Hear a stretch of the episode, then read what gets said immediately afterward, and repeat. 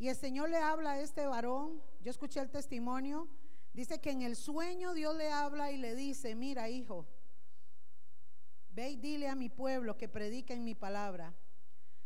Y vio un, un cuadro donde dice que caían tantas personas al infierno, dice que entraban así como si se hubiera abierto la tierra y caían.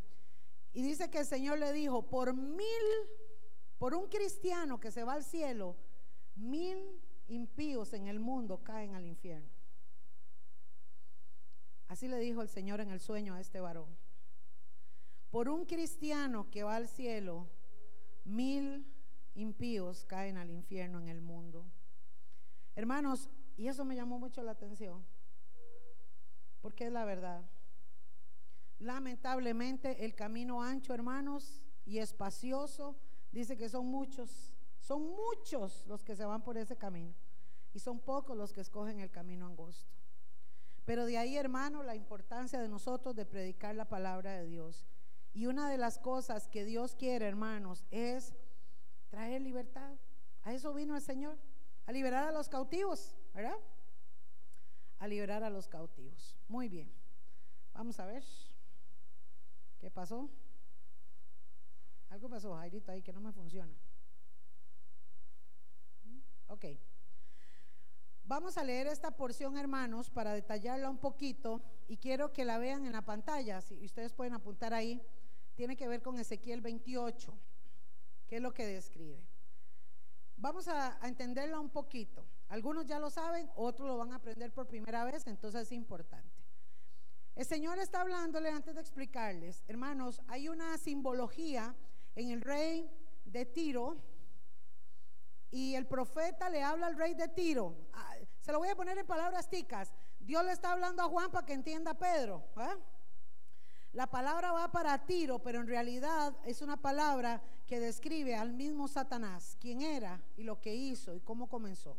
Entonces dice Ezequiel, el Señor me dirigió la palabra y le dijo, hijo de hombre, hablándole a Ezequiel, entona una elegía o mm, la palabra elegía en otra traducción tiene que, es como, como una queja.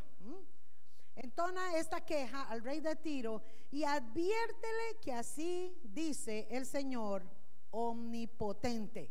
Me gusta esa frase porque es como que le está diciendo, va a dígale al diablo, que aquí el todopoderoso soy yo, ¿ah? el omnipotente. Qué rico, ¿ah? Se la cuadra. Dice, eras un modelo de perfección. Eras. Porque Satanás fue creado como un ángel. Lleno de sabiduría y de hermosura perfecta. Satanás, amado, fue un ángel creado por Dios. Con una hermosura, una belleza y con una sabiduría que la Biblia dice que fue admirado por otros ángeles. Porque así, escuche esto, y yo sé que el Espíritu de Dios va a traer revelación a ustedes. Así como Dios diseñó esa parte especial en, en este ángel, porque Dios es Dios y hace como quiera, decidió luego hacernos especiales a nosotros. Ojo. ¿Ah? De ahí arranca la envidia de este infeliz. ¿Eh? ¿Vamos entendiendo? Era perfecto, era un modelo perfecto, era una criatura especial, lleno de sabiduría porque le fue otorgado un gran conocimiento. Y era de una hermosura perfecta, dice el verso 13. Estabas en Edén, el huerto del Edén, por eso hay una teoría por ahí, algún día les voy a hablar de esa teoría, ¿verdad? Porque eso sí, es carne, pero en algún momento les hablo. Que antes de este den que conocemos estuvo este otro. Dice, en el jardín de Dios. Estaba en un lugar especial. Ojo a esto. Satanás, hermano, fue creado con un ángel especial en su belleza, especial en su sabiduría y se movía en un lugar especial. ¿Ah? Privilegiado en el VIP de Dios, por ponerlo así.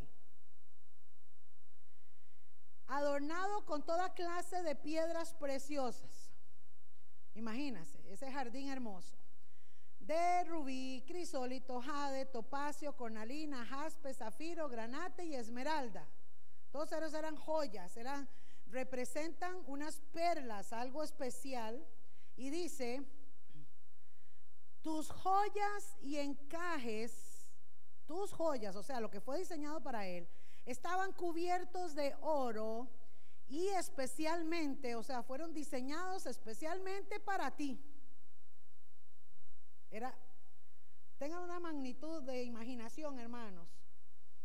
¿Cómo fue este ángel creado por Dios?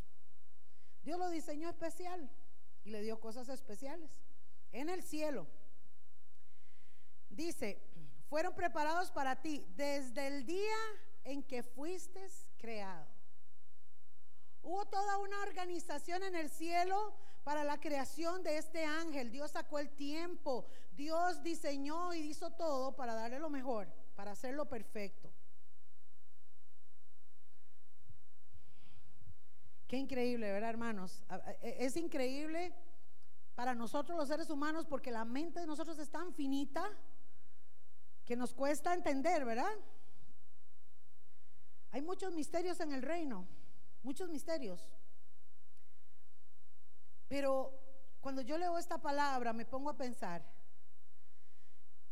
qué amor, qué grandeza, qué creatividad la de nuestro Dios. Y por eso es creador, creador de los cielos. Y de los cielos, de los cielos, de los cielos. Póngale, póngale puntos suspensivos, ¿va? Algunas cosas quizás cuando estemos en el cielo las vamos a entender. Algunas, quién sabe. Y si no me entiende a mí, busque Deuteronomio 29, 29, ahí le, ahí le termino de decir ya las cosas. Dice, fue preparado para ti desde el día en que fuiste creado. Y verso 14 describe quién era él. Fuiste elegido querubín protector porque yo así lo dispuse.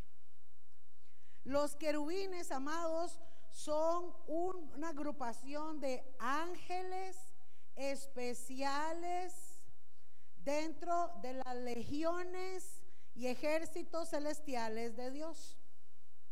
¿Vamos entendiendo? Dios tiene muchos, muchos millones de millones, millares de millares de ángeles que él mismo creó para su servicio, pero los tiene en áreas. Por ejemplo, vemos a Gabriel. La Biblia habla del arcángel Gabriel, que es un mensajero, el ángel Gabriel.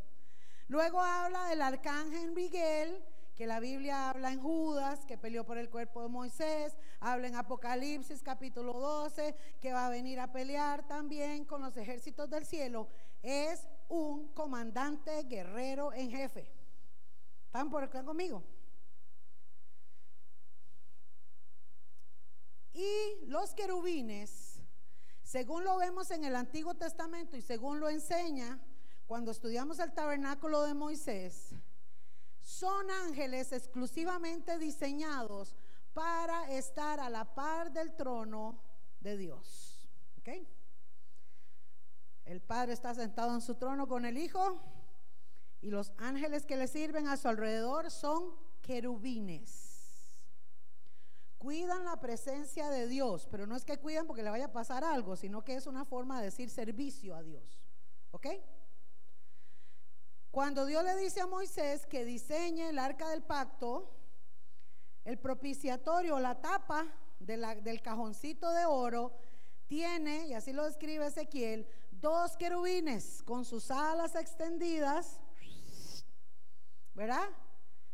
Entonces dice que la presencia de Dios bajaba al arca, ¿verdad? Y entonces los ángeles representan que están ahí cerquita de Dios. Satanás, amados, fue un querubín protector, fue elegido para ese puesto, porque el Señor así lo dispuso, y estaba en el santo monte de Dios, ahí estaba. y caminaba sobre las piedras de fuego. Saben, chiquillos, cuando yo tuve el sueño, después de lo de Nati, lo que pasó en el incendio, que el Señor me lleva al cielo, me llamó mucho la atención esto. Porque yo vi a los hermanos, los que estaban en, esa parte donde el Señor me mostró, que ellos caminan, pero no pisan, ellos no tocan el piso. Es como si caminaran eh, así en el aire. Y lo que hay abajo no es zacate, es como, es que no, no sé cómo explicarlo, es como unas algas, como, no sé, como algo así verde tan bello, algo así, pero ellos no pisan, ellos caminan como en el aire. No me pregunten más. Deuteronomio 29, 29. ¿A mí qué? ¿Yo qué puedo decir? Pero yo veo aquí que este ángel, escuche, se paseaba, caminaba sobre piedras de fuego. Y dice el verso 15, desde el día que fuiste, en que fuiste creado, tu conducta fue irreprochable. Hizo lo que Dios lo mandó al principio. Hasta que la maldad halló cabida en ti.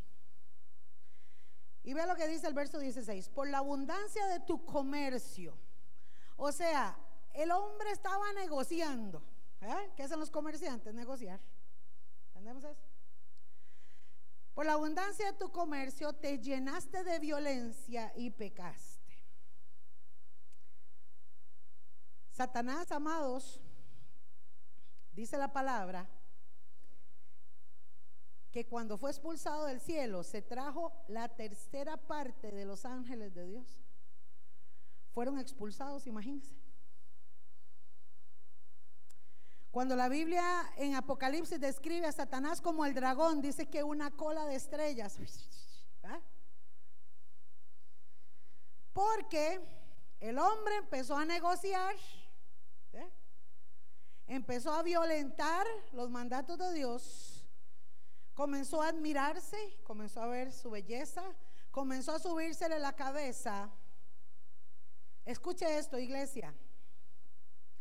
Y por eso Satanás es el padre del engaño, de la maldad, de la mentira, del pecado. ¿Eh?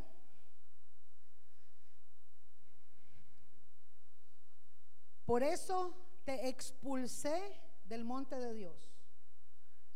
Jale, de una vez. Tus privilegios y todo lo que yo te di, eso es lo que Dios está diciendo. Todo lo lindo, todo lo hermoso y lo que yo hice con detalle, lo que preparé para ti. No crea usted que se lo va a llevar. No, no, no, no. Eso es lo que Dios le está diciendo. Usted no se lo va a llevar. Oiga lo que dice. Por eso te expulsé del monte de Dios como a un objeto profano. A ti, querubín protector, te borré de entre las piedras de fuego. A causa de tu hermosura te llenaste de orgullo. ¿Cuál fue el pecado más grande que tuvo él? El orgullo, la soberbia. Ojo, ojo como trabaja el diablo. ¿Qué dice la palabra de Dios? Que el Señor a los altivos, a los orgullosos y a los soberbios, ¿por qué cree usted que es? ¿Ah? Pero al humilde, al contrito de corazón, el Señor nunca va a despreciar. Por eso, chiquillos, ojo a esto, y esto es una, una exhortación para nosotros. Si nuestro espíritu es lámpara, lo leímos ahora, lámpara es a Jehová, el espíritu del hombre, si nuestro espíritu es humilde, se humilla, se rinde ante Dios y da fruto de humildad, nosotros somos aceptos. Pero al altivo, Dios lo mira de lejos. ¿Están conmigo, iglesia? Esto tiene peso. Por eso es que la Biblia es tan tajante. Y por eso hoy en día, cuando uno predica esto en las iglesias, no le gusta, porque el que practica el pecado es hijo del diablo. Punto. Aunque venga a la iglesia. Hermano, pero es que a mí la Biblia me lo dice.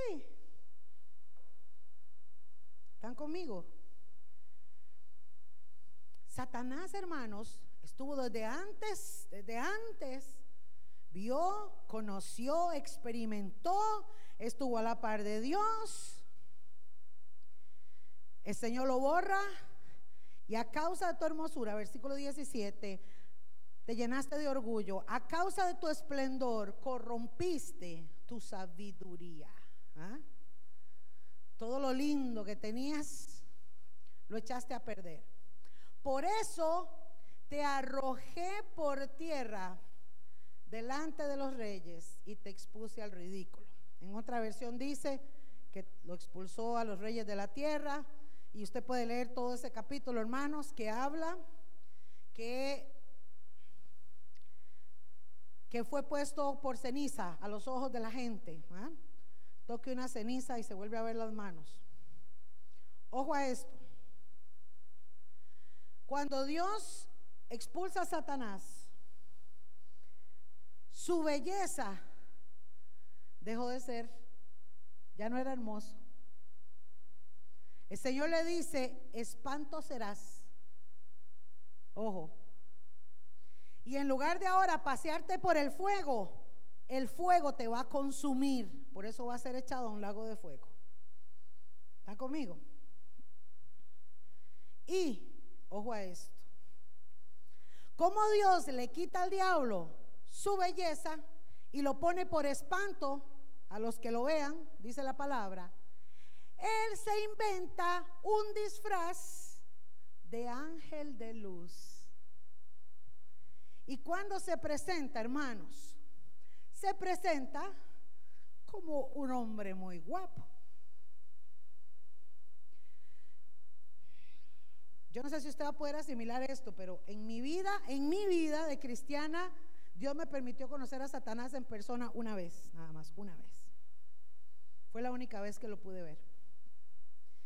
Hermanos, un bicho grandísimo,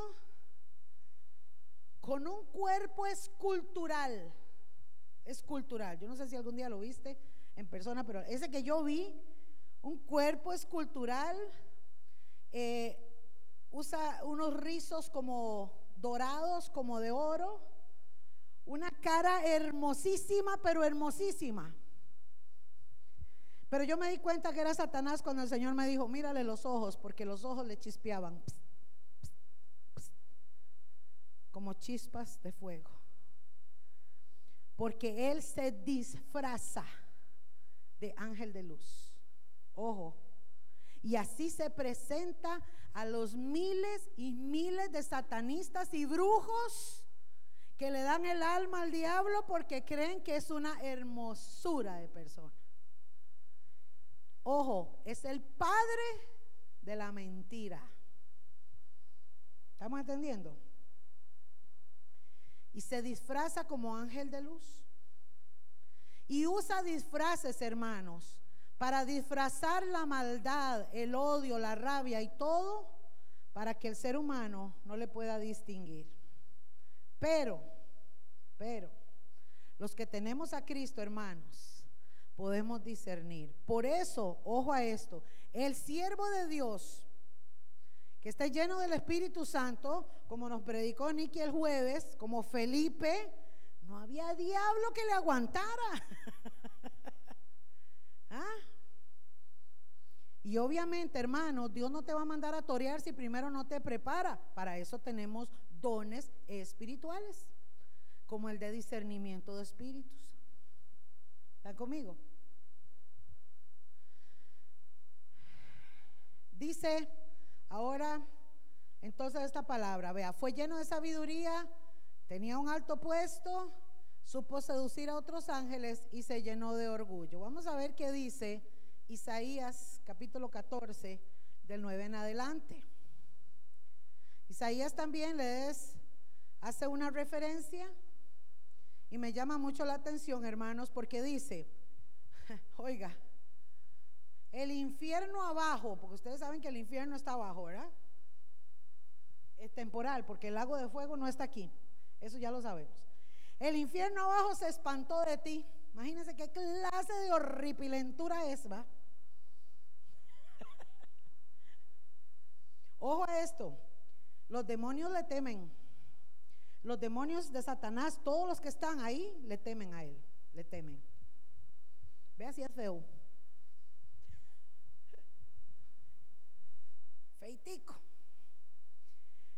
El infierno abajo se espantó de ti al recibirte en tu venida, te despertó a los muertos, aún a todos los príncipes de la tierra hizo levantar de sus tronos y a todos los reyes de las naciones. ¿Quién es el príncipe de este mundo? Satanás. ¿Quién gobierna sobre los gobiernos? Satanás. ¿Estamos viendo? Isaías 14:10.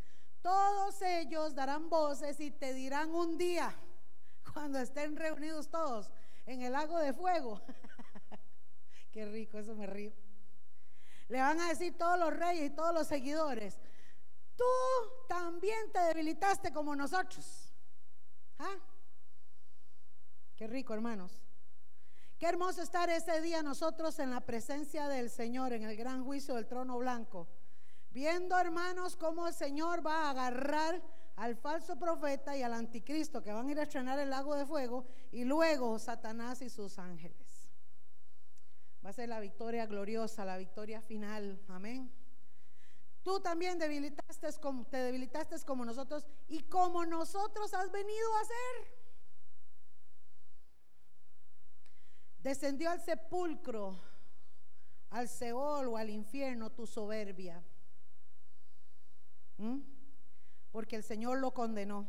Si hay alguien que fue juzgado, fue Satanás y sus ángeles. Ya no tienen perdón de Dios, hermanos.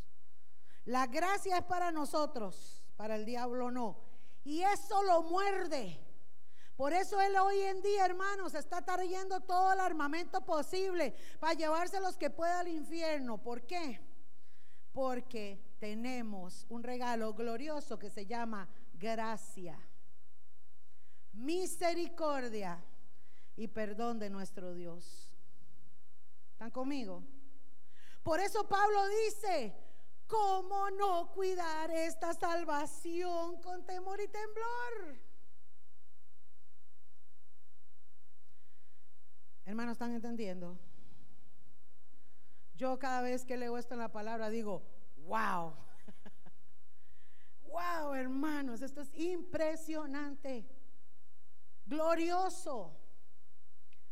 El sonido de tus arpas, aquello que fue preparado para ti tan lindo, serán gusanos, serán tu cama y gusanos te cubrirán. ¿Cómo caíste del cielo? ¿Recuerdan? En uno de los evangelios dice que y vi caer a Satanás como un trueno, como un rayo, porque venía del cielo, ¿ah? Lo sacaron de un solo. Oh Lucifer, hijo de la mañana, cortado fuiste por tierra, tú que debilitabas a las naciones. Yo estoy, hermano, leyéndolo rápido, pero obviamente esto tiene una profundidad profética impresionante, porque ahí está hablando futuro también, ¿verdad?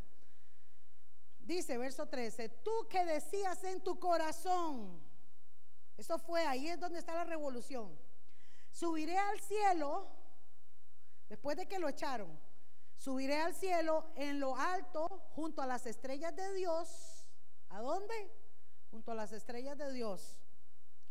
Levantaré mi trono y en el monte del testimonio, o sea, en uno de los lugares allá arriba del cielo, me voy a sentar a los lados del norte.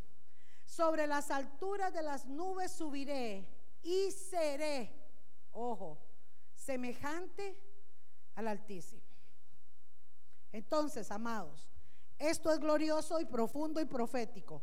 Número uno, Satanás, su pecado más grande fue haberse enorgullecido y dos, quiso hacerse igual a Dios y subió y levantó su trono cerquita de Dios. Número uno, nuestra lucha no es contra carne y sangre, sino contra principados, potestades y huestes de maldad que están en las regiones celestes. El trono de Satanás no está en el infierno, está en el cielo. Él se lo instaló allá, por ahí. En Apocalipsis capítulo 12 habla, hermanos, que antes del arrebatamiento el arcángel Miguel va a venir con sus ángeles y va a haber una guerra y dice que Satanás va a ser expulsado de ahí donde se montó el tronito, va a ser volado con todos. Y entonces la iglesia va a ser levantada y vamos a subir libremente al cielo. Qué lindo, ¿verdad? Esta es como la última batalla en favor de nosotros. ¿Cuánto le dan gloria a Dios? Esto es glorioso. Satanás entonces, amados, vea todo lo que ha vivido, todo lo que ha pasado, y por querer ser igual a Dios, y como ya no tiene perdón de Dios, todo lo que diga Made in Dios, hecho por Dios, lo quiere destruir. ¿Están conmigo? Dice la palabra que la creación gime a una. Estaba viendo, hermanos, que en la Florida, ahí hay mucho pantano y hay muchos cocodrilos, pero eso está inundado. Y hermanos, están empezando a ver en los patios de las casas a los cocodrilos. Usted sabe, anoche yo soñé con eso. Que había una plaga de cocodrilos. Ya no son plaga de ranas ni de moscas, no hermanos, cocodrilos. Hace poco vi una, un lugar por aquí cerca, un jaguar andaba ahí suelto. Y hace unos días, hermanos, nosotros cuando vamos al campamento con los chiquillos siempre oímos los, los, los coyotes, ¿verdad?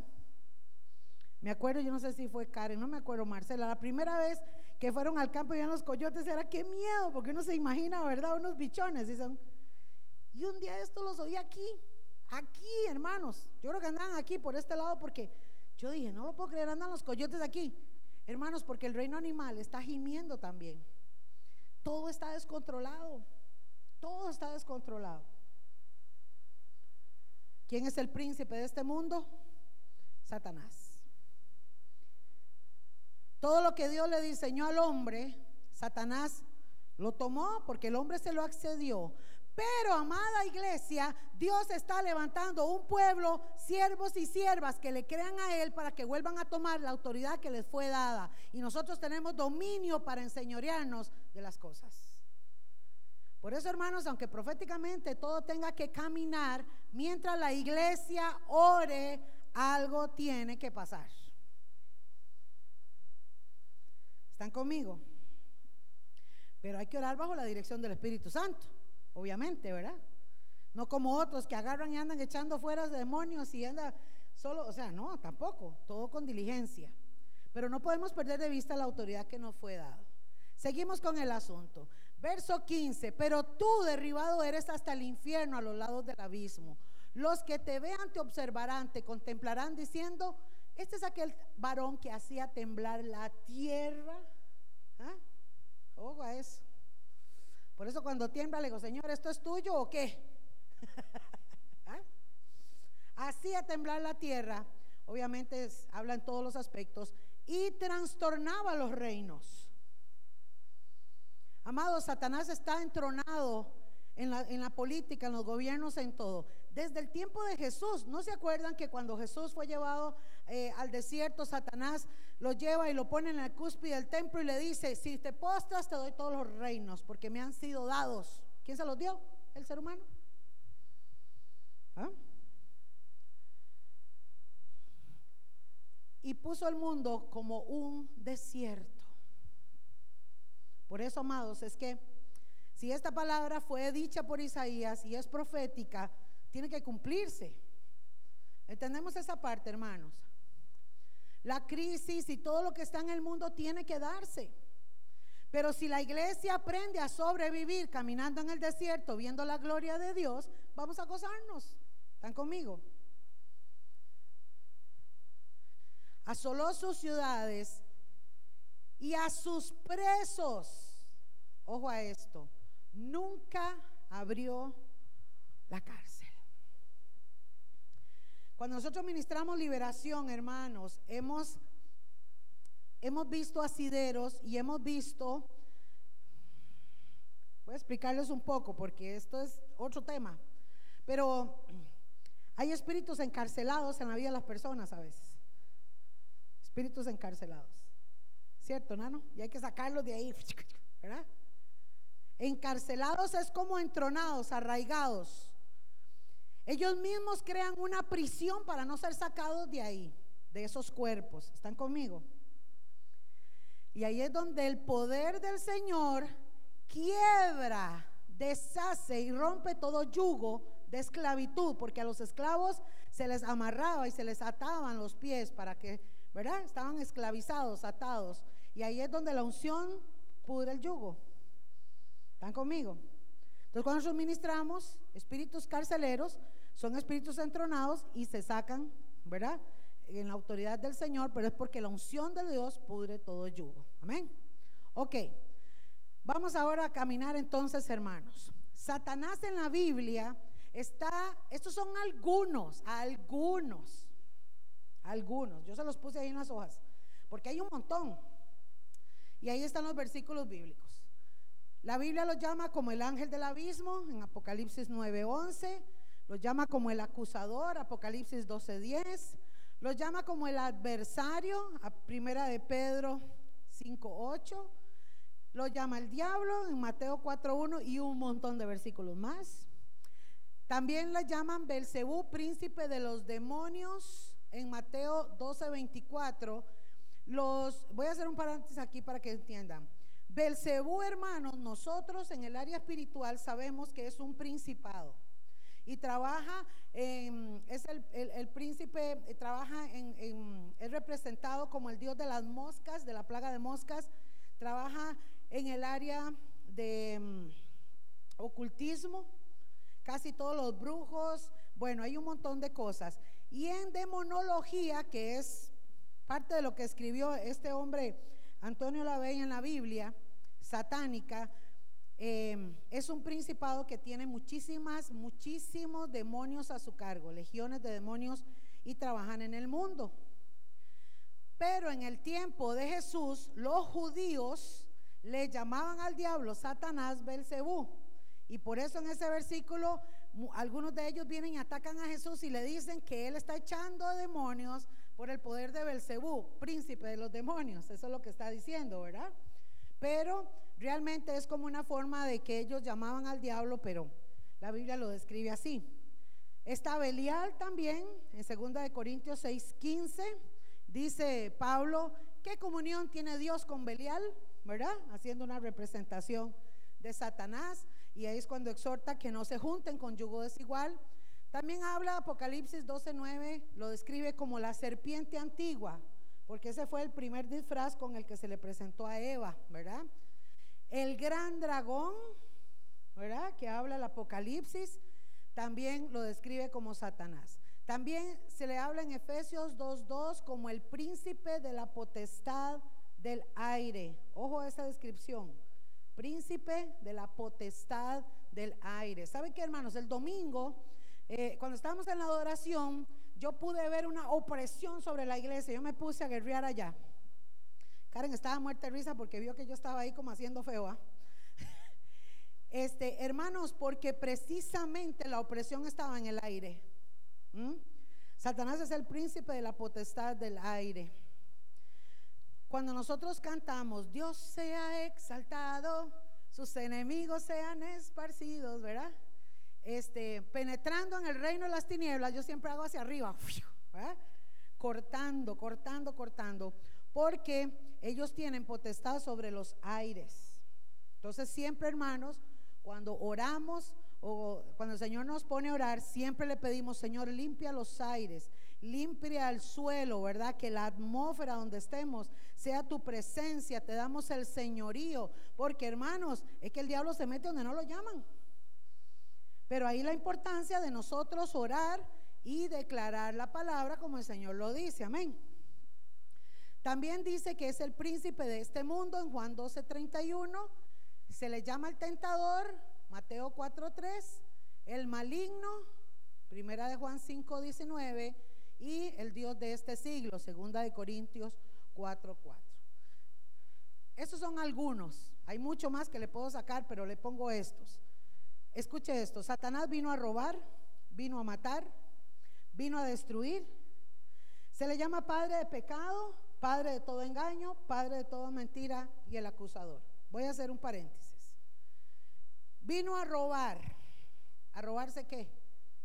Con todo lo que hemos aprendido hasta hoy, les hago las preguntas. ¿Qué vino a robarse? Las almas. Vino a robar. Vino a matar. ¿Qué vino a matar? Las almas. Claro, y todo lo demás. Vino a destruir. ¿Qué puede destruir? Puede destruir el cuerpo. Hermanos, esto, esto es profundo. Pero el infierno Dios lo hizo para Satanás y los suyos. Es el castigo eterno pronunciado por Dios. El que decidió irse al infierno va a llevar el castigo por su decisión. ¿Están conmigo? Probablemente hay demonios que están ahí, atormentan a la gente. Pero la palabra no la decidió Satanás, la dio Dios. El alma que pecare, esa morirá. ¿Están conmigo? Pero Satanás vino a destruir, amados. Y cuando usted entiende que Satanás vino a robar, a matar, a destruir, y usted discierne, iglesia, que Satanás le está robando la paz, le está robando la economía, está tratando de destruir su familia, está matando su fe.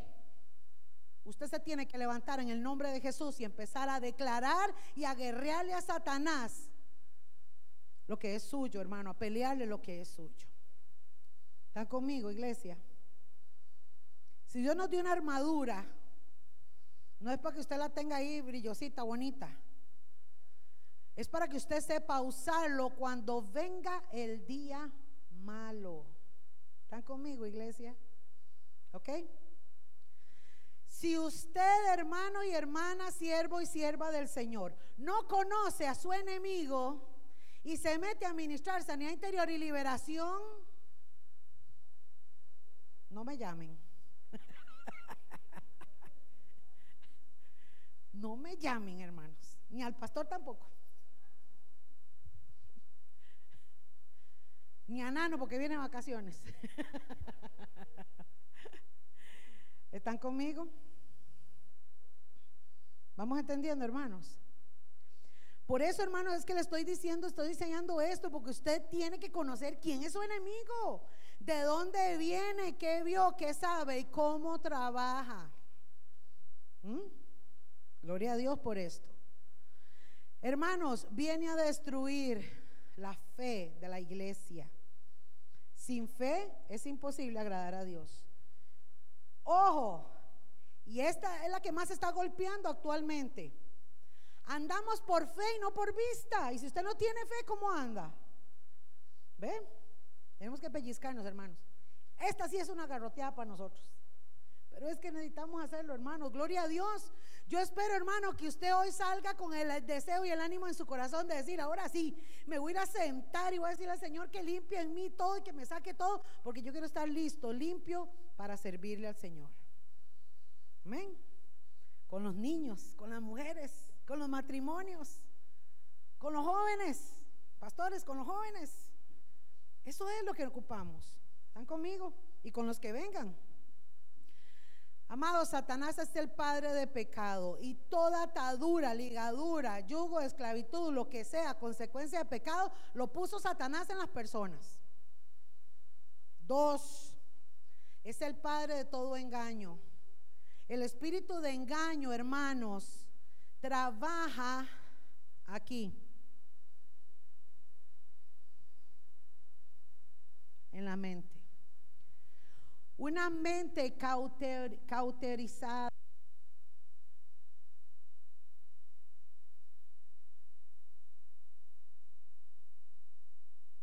Gloria a Dios. Hermanos, Satanás es el padre de todo engaño y trabaja engañando las mentes. Una mente cauterizada, una mente, hermanos, atada es una mente totalmente engañada. Y viera cómo cuesta sacar a las personas de ahí porque creen que lo que tienen es de ellos. ¿Verdad? El engaño que Satanás pone es muy fuerte. Eso es un área que después vamos a ver. Es el padre de toda mentira. Nosotros tenemos la palabra de Dios y por eso dice que la verdad nos hará libres. Oiga, la verdad nos hará libres. Cada palabra escrita, implantada en tu vida, en tu espíritu, en la tricotomía de tu cuerpo, hermano, de tu ser, es libertad. Libertad. Por eso, amados, cuando ministramos liberación, tenemos que recordar a aquellos que dijeron, Señor, em, echamos fuera demonios, pero ahí no se fueron. Más bien nos mandaron desnudos para la casa. porque el demonio les dijo, a Pablo yo lo conozco, pero ustedes quiénes son, ¿verdad?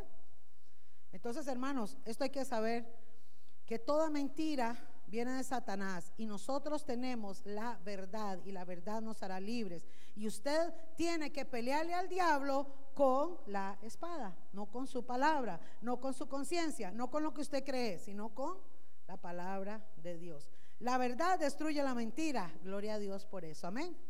Y Satanás es un acusador y eso no se le quita.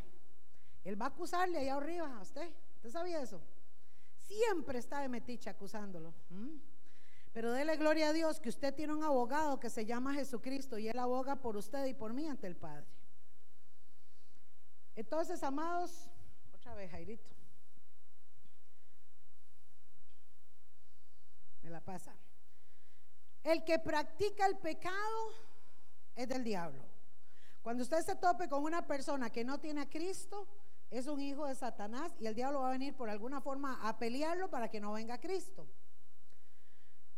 Pero para esto apareció el Hijo de Dios. Y esto es lo que me gusta. Para deshacer. Deshacer. todo, todo, todo. Todas las obras del diablo se deshacen ante la gloria de Dios. ¿Tenemos eso, hermanos? Entonces, hermanos, vamos con todo. ¿Ah? Amén. Tenemos que creer a la palabra. Tenemos que orar por nuestra familia. Tenemos que declarar palabra, hermano, y seguir orando y creyendo por esas almas que van a venir. No importa que vengan con demencia, con locura, con esquizofrenia. En Cristo Jesús hay libertad. Y usted y yo somos los portadores simplemente, hermanos. Vamos a hacer lo que nos mandaron a hacer. Amén. ¿Están conmigo? Vamos a ministrar a esos niños. ¿eh? Esos niños. Hay que orar por esos niños. Yo sigo orando y, y le doy gloria a Dios por ustedes, maestras, esos niños que son una generación que puede cambiar. No importa lo que estén pasando en su casa. La oración del justo puede mucho. ¿Amén? Y esa semilla queda ahí guardada. Efesios capítulo 6, versículo 12, lo dice, hermanos. Porque nuestra lucha, dice, no tenemos lucha contra sangre y carne. ¿Qué es lo que tiene sangre en esta tierra? Nosotros los humanos y los animales, ¿verdad? No tenemos lucha contra ellos, sino contra principados, potestades y gobernadores de las tinieblas de este siglo, contra huestes espirituales de maldad en las regiones celestes. Satanás es el rey, tiene su trono en el segundo cielo y estableció un gobierno donde tiene principados. La palabra principado viene de príncipes. Son demonios de alto rango, hermanos, que tienen potestades a su cargo, estos principados trabajan en toda la tierra por países, por áreas. ¿Están conmigo? El otro día escuché una persona que estaban orando, me parece que en Colombia, todos esos países, Bolivia, todos esos países donde la droga es terrible. Y dicen que el principado que hay ahí de droga y en México es bravo. ¿Por qué, hermanos? Porque estamos hablando de gobiernos establecidos en la tierra de maldad. Escuche, de maldad. ¿ah? Entonces, amados, un principado tiene un montón de, de, demonios a su cargo, los envía de gobernantes, los envía a diferentes países los, los gobernantes, em, los gobernadores tienen bajo su mando potestades y las potestades tienen bajo su mando huestes eh, de demonios que son montones y entonces empiezan a tirar todo lo que es droga en América. Empiezan a trabajar en las personas, en las personas. ¿Para qué hacen todo lo de la droga? ¿Para los seres humanos? ¿Acaso que le afecta al animal? ¿Acaso que afecta los, al medio ambiente? Es a nosotros. Porque son gobiernos entronados de maldad para destruir al ser humano. ¿Están conmigo? Vicios, enfermedades, idolatría. Ve, hermanos, el, el principado que trabaja en México ya no solamente logró entronarse y por muchos años establecer una idolatría interna con la Virgen de Guadalupe, sino que lo traspasó a muchos países. Gente de muchos países van hasta México solamente por darle adoración a la Virgen de Guadalupe. Y ya ahora logró establecer la adoración a la muerte. Entonces ahora tienen la Santa Muerte, hermanos. Y ya hay muchos testimonios que adoran más a la Santa Muerte que a la Virgen de Guadalupe. Ya la destronaron, ¿qué le parece?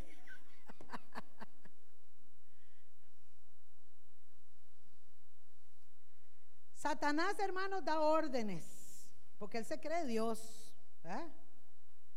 Y todos los súbditos corran y vayan y hagan. Pero está bien establecido, tiene principados.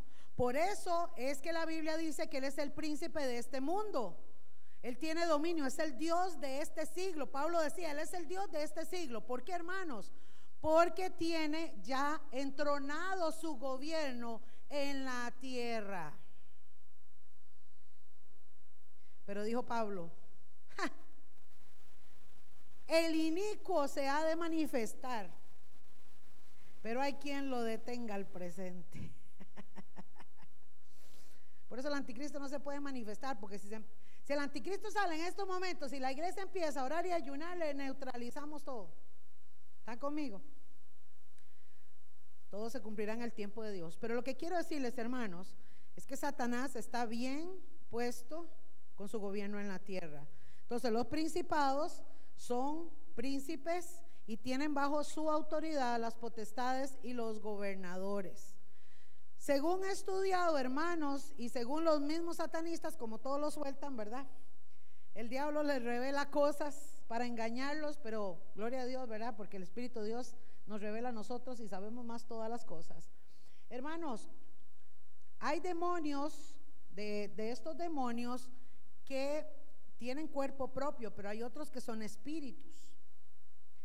Las huestes que habla la Biblia y los espíritus inmundos que nos señala la palabra son espíritus espirituales, valga la redundancia, que no tienen cuerpo y son los que entran a vivir en la vida de las personas. Escuche, ellos entran a la vida de una persona, empiezan a hacer su trabajo, vienen muchos y en una liberación ellos hacen un eslabón, una cadena para no salir cuando están debilitándose y muchas veces cuando están débiles empiezan a llamar a demonios de más alto rango para hacer fuerza para no salir. ¿Están conmigo? Entonces, los principados no necesitan meterse en un cuerpo, esos trabajan arriba gobernando el mundo.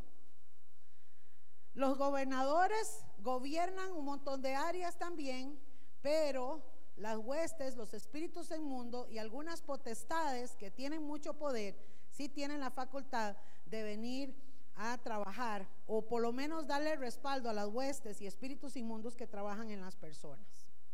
¿Ok? Vamos entendiendo por ahí. Huestes y espíritus inmundos. Si una persona tiene una posesión demoníaca y esa persona, eh, yo lo veo así, por mi experiencia, o es, tiene un llamado de Dios muy fuerte y Satanás lo sabe, o le entregó el alma a Satanás, hasta el mismo diablo se presenta a pelear por esa alma. Sí lo hemos visto, ¿verdad? Lo hemos visto como llegan. Nada más que ellos no viven en las personas, ¿me comprenden? Ellos nada más vienen en un momento de guerra, se presentan. Pero los que viven en las personas son espíritus inmundos, así lo llama la Biblia, ¿verdad? Son espíritus inmundos. Entonces, hermanos, eso lo vamos a ir viendo ahora. Ese es el final, ¿verdad? Ok. Hasta el momento, hermanos, 12 y 30 en punto. ¿eh?